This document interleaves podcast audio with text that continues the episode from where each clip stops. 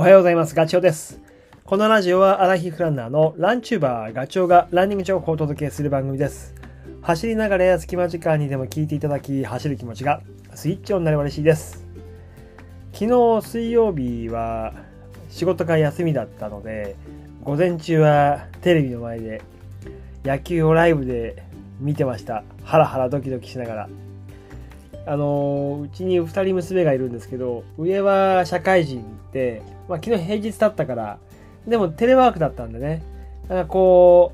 うすごく面白いところは部屋から仕事部屋から出てきて テレビの前で応援してたし下の方は春休みで家まで野球なんか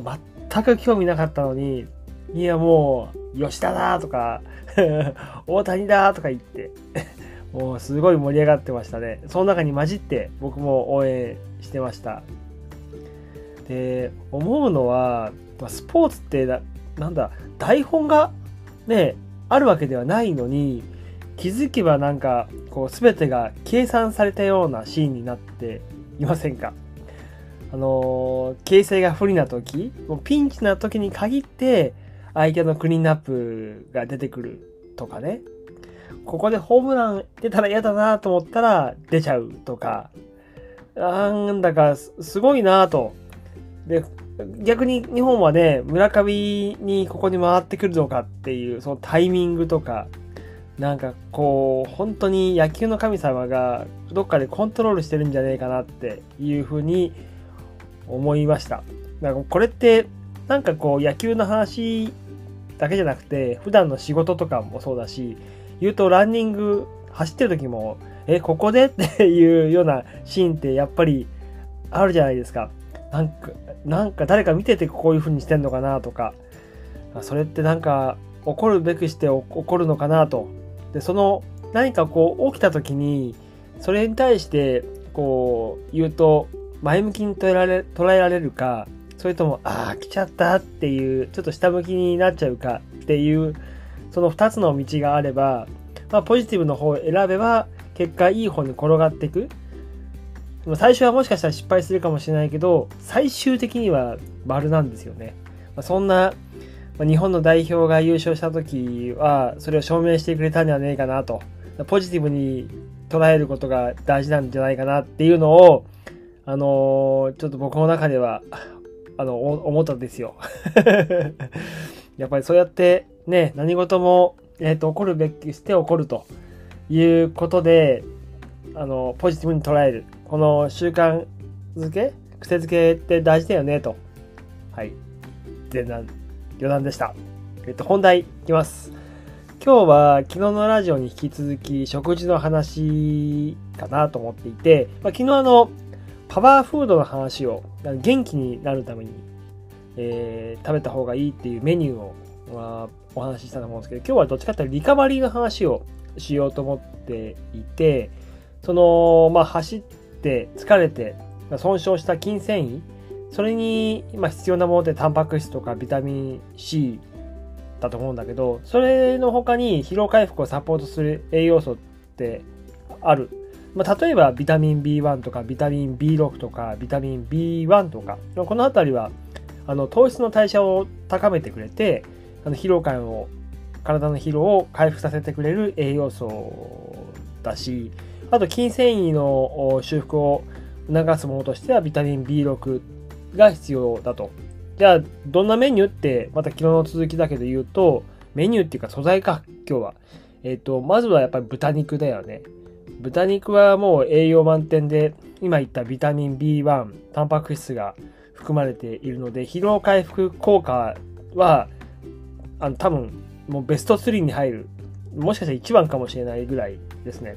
豚肉のビタミン B1 の含有量の多さって他の食べ物っていうか素材よりも群を抜いて高いということなんで、えー豚しゃぶとか豚の生姜焼きとかなんか思いつくと思うけどそれは本当に効果があるんですよ。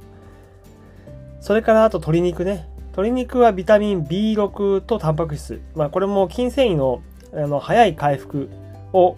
促すとともにその繊維を細くさせないっていう意味でも膨らませるっていう意味でもすごくあの効果がある食べ物なので、えーまあ、鶏肉あの積極的に取った方がいいですよね。はい、であとね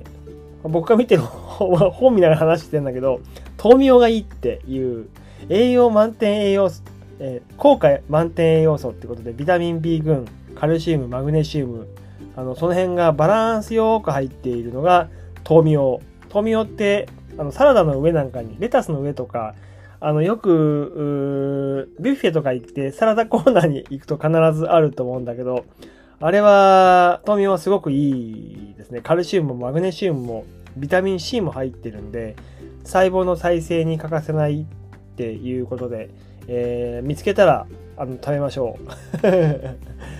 はい。それから、どんどん行きましょうか。疲れが取れない時、抜けない、よく抜けないなっていう時あるじゃないですか。それは、えっ、ー、と、タンパク質、糖質に組み合わせで、えー、まあ、カツオとか、マグロとか、そういうものを一緒に食べるといい。あと、うなぎなんかもいいっていうふうに書かれています。まあ、とにかく、まあ、昨日も話したけど、えー、キングオブフード、パワーフードの牛乳とか乳製品なんかも当然いいわけだし、まあ、あのー、疲れてる時には、なんだろう、えっと、一つのメニューにこだわらずに、いいって言われ言われてるものは、食べ物は結構複合的に食べることがいいのかもしれないですね。あのそうすることで知らず知らずのうちに栄養素はいろんなものが体の中に入ってくるのでそれはあのもう考えるのがめんどくさかったらそういう食べ方もある。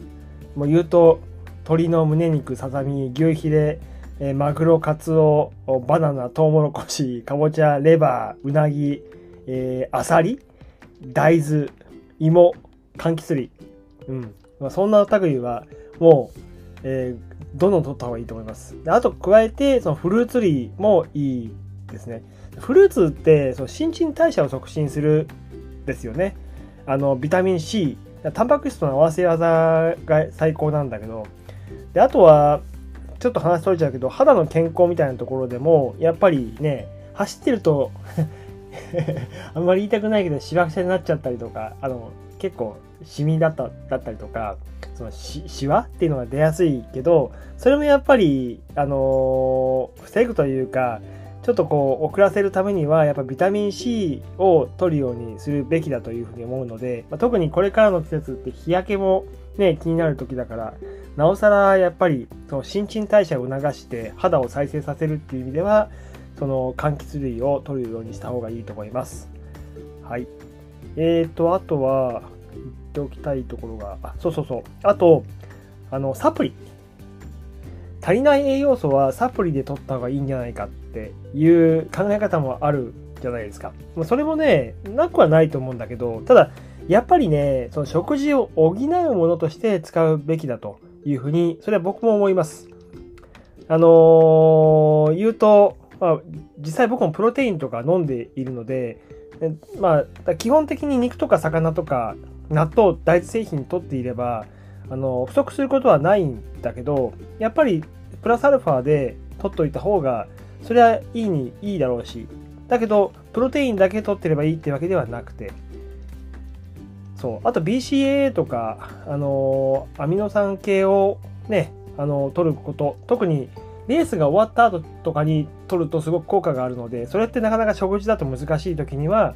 あのプロテインあごめんなさいサプリとかを飲んだ方がいいというふうに思います。それ以外にね、あのビタミン C とかコラーゲンとか、えー、グルコミ酸とかあとはなんだあのマルチビタミンとかミネラルとかあるけどそれもやっぱり食事の、えー、食事で取りつつもプラスアルファで保管するっていうその考えがいいというふうに思います。であとはあれですよね。中に悩まれている方いると思うんですけどやっぱり貧血とか、まあ、そういう時の場合はやっぱり、えー、鉄分を含んでるね、あのー、ものを取った方がいいと思うんだけど、それだけでは足りないなっていう時には、やっぱりサプリメントで補うのはありだというふうに思います。はい。まあ、食事もすごく難しい、ね、自分に合うも合うし、と取るタイミングもまちまちなので、もう実験していくしかないと思うんですけど、はい。今回のお話が少しでもお役に立てば嬉しいです。それではまた次回の放送でお会いしましょう。ガチョウでした。バイバイ。